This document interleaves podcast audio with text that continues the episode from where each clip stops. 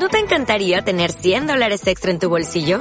Haz que un experto bilingüe de TurboTax declare tus impuestos para el 31 de marzo y obtén 100 dólares de vuelta al instante. Porque no importa cuáles hayan sido tus logros del año pasado, TurboTax hace que cuenten. Obtén 100 dólares de vuelta y tus impuestos con 100% de precisión. Solo con Intuit TurboTax. Debes declarar para el 31 de marzo. Crédito solo aplicable al costo de la presentación federal con TurboTax Full Service. Oferta sujeta a cambios o cancelación en cualquier momento. Esta actividad es una parte de, las actividades culturales y políticas que estamos haciendo en Unidad Popular de cara a un momento muy importante donde de alguna manera se reafirma eh, la justeza de haber creado esta herramienta política y al mismo tiempo nos plantea que la situación cambia con tal ritmo, con tal vertiginosidad a veces, que necesitamos reunirnos para, para actualizarnos. Debido a que hay muchísimas actividades en los barrios y gente que está haciendo distintas cosas, eh, generalmente estas actividades no convocan multitudes. Y realmente lo importante es hacerlas porque después nosotros mismos cumplimos un papel multiplicador este, de todo esto en la medida que trabajamos después en equipos y en colectivos como el que se está constituyendo en este momento para analizar todo lo que tiene que ver con la rendición de cuentas. Es en, es en ese marco que para nosotros el aporte de estos dos compañeros que ustedes también conocen eh, lo consideramos irreemplazable.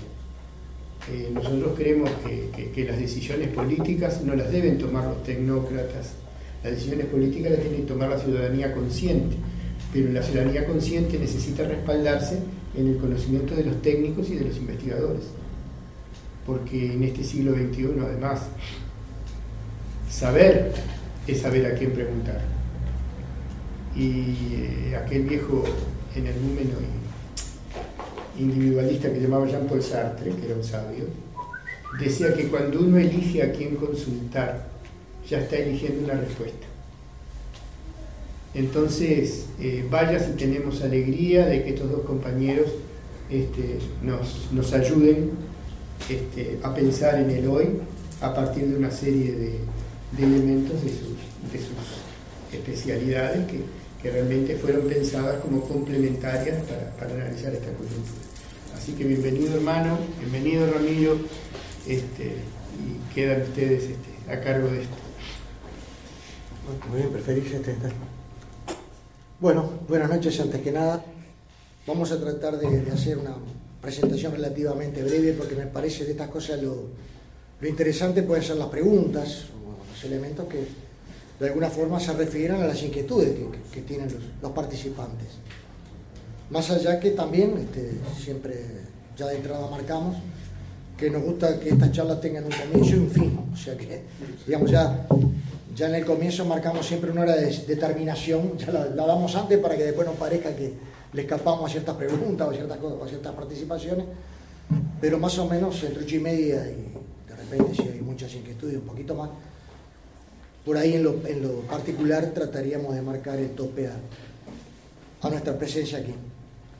Este, bueno, el tema de la deuda, de la deuda externa la deuda pública, primero nos gustaría este, precisar algunos conceptos. Si bien la mayor parte de los que están aquí creo que ya los, los tienen, pero este, de alguna forma creo que nunca está de más marcar un poco de qué hablamos en, cuando, cuando utilizamos cada término, ¿verdad? La deuda pública del Uruguay es la deuda del Estado, del Estado, del gobierno central, más todas las instituciones del Estado. Esa deuda normalmente se habla de deuda externa y el resto de la deuda que sería deuda interna, si ustedes quieren. Ahora, hoy por hoy, esa fue una clasificación que fue importante, diríamos, en los, en los 80, en los 90. Hoy por hoy, por, por, la forma que asume esa deuda, es muy difícil precisar qué parte es externa y qué parte es interna. Por lo tanto, preferimos hablar de deuda pública en su globalidad. Así la deuda, toda la deuda. No importa que sea interna o externa. Porque es muy difícil saber, dentro de la deuda hoy, dentro de la deuda pública, 85% más o menos, 85% de, de, dentro de los 39 mil casi millones de deuda, más los intereses, este, responden a títulos de deuda, que se llaman títulos de deuda. ¿Qué son los títulos de deuda? El Estado emite títulos, letras de regulación monetaria, bonos, distintos instrumentos, y el que los compra, de hecho, le está prestando dinero al Estado, ¿verdad? O sea, de alguna, visto del otro lado, se puede decir que el que lo compra recibe un papelito que dice título de deuda o título tal o cual, y como contrapartida le presta un dinero al Estado. Ese papelito es lo que garantiza su, su crédito, su crédito contra el Estado. Obviamente lo hace no con una finalidad este, altruista, sino para obtener una rentabilidad, una ganancia, que es la tasa de interés. Ahora, vuelvo un poco a lo anterior. Es muy difícil hoy por hoy saber quién compra ese título. Por eso nunca sabemos qué parte de la deuda es interna o qué parte de la deuda es externa. Ese título lo compra un banco, lo compran de repente fondos de inversión de Estados Unidos, lo compran fondos de pensión, lo compran las AFAP de Uruguay, que tienen prácticamente un porcentaje altísimo del dinero de los, de los trabajadores invertido precisamente en títulos de deuda. Y entonces es muy difícil saber dentro de ese monto cuánto corresponde externo o interno. Incluso lo externo y lo interno siempre tiene un margen de relatividad, porque si el que lo posee es este, la sucursal del Banco Santander en Uruguay, es interno. el Banco Santander no es interno. No sé si me explico, ¿verdad? O sea, digamos. O sea que hoy por hoy el tema de externo e interno tiene un matiz este, bastante discutible de todo punto de vista. Entonces, más que de hablar de deuda externa, que es un poco el título en sí, voy a hablar de la deuda pública. La deuda pública de Uruguay, como decíamos hoy, este, como decíamos hace un ratito, anda por los 39 mil millones de dólares. Ha crecido vertiginosamente con, digamos, no sé si llamarle patrón de acumulación, modelo, se puede usar el nombre que se quiera, pero que de alguna forma desde los 70 se fue instrumentando todo un conjunto de estrategias, todo un conjunto de políticas que entre otras consecuencias llevaron a este incremento de la deuda. Que andaba por los mil millones de dólares allá en los 70 y hoy está en casi 40 mil. Fíjense que de, qué estamos hablando. Se multiplicó por 40. O sea, estamos hablando, nada creció tanto como la deuda pública en Uruguay, ¿verdad? En los últimos 40. O pocas cosas crecieron tanto como, como esta deuda. Este, y bueno, podemos decir, bueno, ¿cuál es el origen? Hoy por hoy se, se, trata de, incluso hasta yo diría que una especie de maniobrita política, bastante pobre, se trata de decir, bueno, la deuda es consecuencia del déficit fiscal. Entonces, por lo tanto, es importante no tener déficit fiscal para no tener deuda. O sea que lo que es la consecuencia de una política, hoy lo tratan de utilizar como argumento para ajustar la rendición de cuentas. Hoy lo tanto usar como un argumento para, de alguna forma, achicar el presupuesto de, de los servicios de salud, de la enseñanza. O sea, se trata de utilizar eso como un arma, un instrumento. Yo digo que el tema es al revés. Tenemos déficit fiscal porque tenemos deuda. Es más, es más. El déficit fiscal anda un 3,7% del PBI, según cifras oficiales. Lo que se paga de intereses de deuda es un 3,4% del PBI. O sea que los intereses de deuda explican prácticamente todo el déficit fiscal. Entonces, es mentira que, la, que, el, que el déficit fiscal trae la deuda. La deuda trae el déficit fiscal. El déficit fiscal actual es consecuencia ni siquiera de la deuda, de los intereses de deuda. ¿Y por qué marcamos también siempre la diferencia entre, entre la deuda y los intereses? Quizás sea un desvío de mi formación contable, porque a veces hay quienes hablan de se deben 60 mil millones, 70 mil millones, y parece que uno es más izquierdista, algunos se sienten más izquierdista cuando, cuando dice que más debemos, ¿no? Como que. Pero contablemente son dos elementos totalmente diferentes. La deuda es una cuenta patrimonial la deuda siempre tiene una contrapartida en el dinero que le prestaron al Estado, o una contrapartida si compramos petróleo y quedamos en pagarlo después. O sea, es una cuenta que contablemente se llama patrimonial. La deuda en sí no implica ni ganar ni perder. Los intereses de deuda es lo que se llama una cuenta diferencial. Es una cuenta que incide directamente en el resultado. ¿Por qué? Porque el interés de deuda, ese no tiene ninguna contrapartida. El interés de la deuda, lo que paga de interés el que se endeuda para comprar un televisor, lo que paga de interés cualquiera en cualquier ámbito, es una pérdida total. Contra ese interés no recibe nada. Es simplemente una ganancia directa para el que prestó este, y simplemente una pérdida directa para el que paga el interés. Por eso, siempre en lo personal, siempre trato de hablar de la deuda a más los intereses. Claro, si sumamos los intereses, en realidad las obligaciones futuras de Uruguay andan por los 60 mil, 70 mil, porque además siempre los intereses nunca se sabe en realidad cuándo se van a pagar. Digamos, se puede predecir cuántos intereses voy a pagar, pero nunca se sabe, porque si yo mañana digo cancelo la deuda, ya esos intereses no los voy a pagar. O sea, nunca, eh, el interés de antemano nunca se sabe cuánto va a ser. Es una predicción. Y además el interés no solamente es una pérdida, sino que es una pérdida que se contabiliza en el año que se debe pagar el interés. Recién allí se contabiliza como pérdida. ¿Verdad? O sea, nadie puede decir, bueno, yo debo 10 mil pesos, pero claro, con los intereses que voy a pagar a futuro en lo personal, voy a terminar pagando 30 mil. Sí, está bien hacer el. Pero no estoy debiendo 30 mil. Estoy debiendo 10 mil y después voy a pagar los intereses. O sea, porque la contabilidad es así. Será, a algunos le parecerá este, que está bien, que está mal, de una forma o de otra, a uno le gustará más, le gustará menos, pero es la forma en la que se contabiliza todo en cualquier ámbito. Desde una empresa, desde la contabilidad privada hasta un país. Ninguna empresa, cuando calcula su deuda, este, suma los intereses que va a pagar si estoy debiendo si, no, se, se colgarían todo el árbol más cercano. pero por lo menos estarían tentados de eso. Ese es un poco.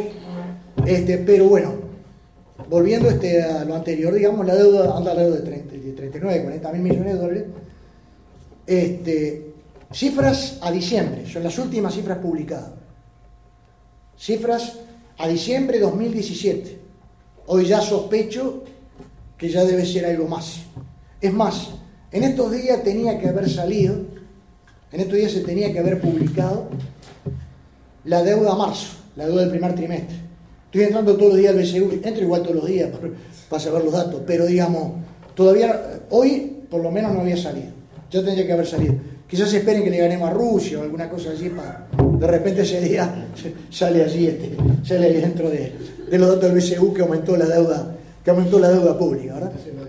Ahora posiblemente también sí, vayan a saber si los resultados futuros del fútbol. Pero bueno, lo, cierto es que tendrían ya que estar esos datos. Es más, hace unos dos meses Uruguay salió este, con, con gran alaraca a decir que había salido a vender bonos al exterior por 1.500 millones de dólares y que había encontrado enseguida gente que le prestaba. Salió Danilo a, a tocar el bombo, los platillos, parecía Gorsi cuando habla de fútbol, viendo el fútbol. Pero este, yo siempre digo lo mismo. No sé si, si, si yo salgo a vender limones a la esquina y en 10 minutos vendí todos los limones y además me faltaron limones para vender, yo llego a la conclusión que lo vendí mal, que lo vendí muy barato. Por algo todo el mundo me quiere comprar los limones. Si yo emito deuda y en 10 minutos todos quieren comprar mi deuda, Quiere decir que la negocié mal. No que la negocié bien, que la negocié mal. Pero bueno, más allá de eso, este, digamos, en realidad ya por ahí nomás ya tenemos casi 2 mil millones más de, deuda. Por lo tanto, sospecho que ya estamos bastante más arriba. Por allí este, Jorge me había mandado algunas preguntas por, por mail, quizás sean inquietudes también de algunos de ustedes o inquietudes de alguno que no está. De todas formas, quizás me olvido de alguna, en todo caso te pido que me la recuerdes. Este, que un poco quiero terminar esta, esta, presentación inicial con, eso, con esas con esas preguntas, porque después corro riesgo de olvidarme, por lo menos con algunas de ellas. Una es cómo se compone hoy la deuda. De eso, de alguna forma, algo dijimos. 85% son títulos, letras, bonos. Y sus, los acreedores, en ese caso, son prácticamente este, los tenedores, que son bancos, que son instituciones financieras, como decíamos, este, fondos de inversión, fondos de pensiones, pero en general instituciones financieras. Puede haber algún ciudadano de a pie que compra algún título por allí para asegurarse cierta rentabilidad, o, que es lo que toman a veces como argumento para decir, no, pero miren que mucha gente lo que hace, es, eh, eso es lo mínimo. El grueso, 85% son títulos, el grueso de esos poseedores son los, son grandes bancos, instituciones financieras, internacionales, nacionales. Este, un 10% más o menos son préstamos de organismos este, internacionales. Banco Mundial, Fondo Monetario Internacional, BID, son directamente este tipo de instituciones con préstamos. Y el resto, el 5% restante son este, deudas con proveedores, o sea, de repente Uruguay importó petróleo y que no le pagó, este, qué sé yo, cosas de ese tipo, ¿verdad? Este, pero el grueso, el 85% son... Otra de las preguntas, que de alguna forma creo que, que mejor puede responderla va a ser este Ramiro, es un poco el tema de que cuáles son las consecuencias de la auditoría de la deuda, que es un poco parte de, de, del no pago. De, más, más, que. Exacto. Del no pago, este, bueno, ahí viene un tema bastante diferente según quién es el, quién es el acreedor. Por eso en lo personal me gusta más hablar de auditoría que de no pago. Porque si yo digo no pago, yo no le puedo decir al tipo que me vende la vacuna no te pago porque te estoy debiendo. Digamos, el no pago implica, implicaría, a mi modo de ver, políticas distintas frente a distintos acreedores. Yo no puedo decir no le pago a nadie, porque de repente el nadie es el almacenero del barrio que me, que me fió un kilo de papa. Y yo no, digamos, ¿a qué voy? Dentro de esa deuda, si bien es una cuota menor, una parte de los créditos son a proveedores. Entonces, yo qué sé, si Venezuela me vendió petróleo o Irán me vendió petróleo y yo le digo, te lo pago en seis meses, yo no puedo decir, yo no le pago nada a nadie. Puedo decirlo, pero para mí no tiene mucho que ver como, como bandera política, por lo menos genérica. Por eso en lo personal son mucho más partidarios de la auditoría. Antes de saber a quién le voy a pagar y a quién no, tengo que definir bien qué compone cada una de las partes de la deuda. Reitero, esto ya, ya entra un tema mucho más político, cada uno tiene su posición, yo simplemente digo la mía. Es decir, que este, ahora, una auditoría implica algo distinto, porque implica ver qué parte es ilegal, qué parte es legal, por eso decía que parte tiene más Ramiro. De repente en la auditoría yo digo, bueno, está, es cierto, yo te estoy debiendo a vos, que me le prestaste el Estado, pero vos sos Fernández que me quedaste debiendo a mí, no me pagaste. Entonces aquí compensamos. O sea, yo no te cobro, pero no te pago. Digamos, ¿a qué voy? Una auditoría o de repente vos prestaste durante la dictadura. Y era ilegal porque la dictadura no era legal. Esa deuda se extiende hasta hoy, o los intereses se extienden hasta hoy. Pero allí, reitero, o de repente fue parte de una estafa, vos le prestaste qué sé yo, yo te quedé debiendo, ahí sí puede ser una venta, vos sos un proveedor de, salud pública o, de ACE, pero al mismo tiempo vos sos un proveedor que sos médico y te compraste vos mismo. Entonces yo digo, no te pago porque aquí, hay una trampa. Pero una auditoría implica precisamente analizar, estudiar qué es cada elemento. Y por eso reitero lo que me parece que decir no pago al barrer es tomar una misma decisión frente a acreedores de distintos pelos, de distintas características, frente a distintos tipos de préstamos, frente a cosas que tienen un contenido muy diferente entre sí. Entonces, este, allí la cosa hay que estudiarla bien. O sea, yo, no puedo decir no le pago a nadie, porque después en el barrio no me vende más nadie. O sea, aparte que como, como acto moral, de repente si le estoy debiendo a un prestamista que es un usurero, digo, bueno, no te pago nada y anda a cantarle a Gardel. Pero si le debo al almacenero del barrio, como decía hoy, y en un país pasa lo mismo. Depende a quién le debo, ¿verdad? Hay otro tema que también va ligado y también formaba parte de la pregunta. Las represalias que pueden tomar los acreedores. Ese ya es un tema también más delicado, pero también político. Es decir, aunque sean grandes bancos y grandes usureros, de repente pueden decir, no te prestó nunca más, pueden decirte, este, eh, Estados Unidos me, apoya al acreedor y, no me vende más nada, me bloquea, o qué sé yo, o me invaden para tomar algo, para tomar algo extremo. Ahora, hay son consecuencias políticas que son también imprevisibles. Yo lo que digo que peor castigo que estar pagando estos intereses de deuda es muy difícil imaginarse. O sea, eso, porque además no solamente implica seguir pagando, sino que implica aceptar condicionamientos que implica seguir la misma política. Entonces, y las represalias, obviamente, si se toma ese tipo de medidas o se va a tomar, hay que instrumentar muy bien de dónde después se van a conseguir ciertos bienes que pueden ser importantes para el país.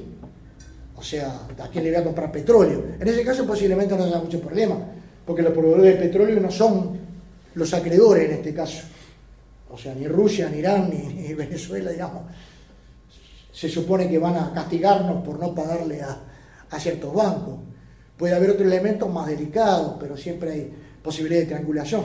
De todas formas, siempre hay que prever, sí, la posibilidad de cierta represalia y bueno, ahí este, hay un tema de qué sé yo, de apoyo político cuando se toma una medida de esa, de organización, de, mil cosas que, que ya implican y que implican también, bueno, sí, bueno, vos me castigás con esto, pero mira, entonces voy a profundizar la medida. Entonces, si vos haces, digamos, ya implican todo temas de negociaciones, todo temas políticos, bastante más complejos, pero que hay que preverlos. Digamos, yo creo que hoy por hoy en Uruguay, tal cual está, ninguna salida es fácil ni pagar ni no pagar.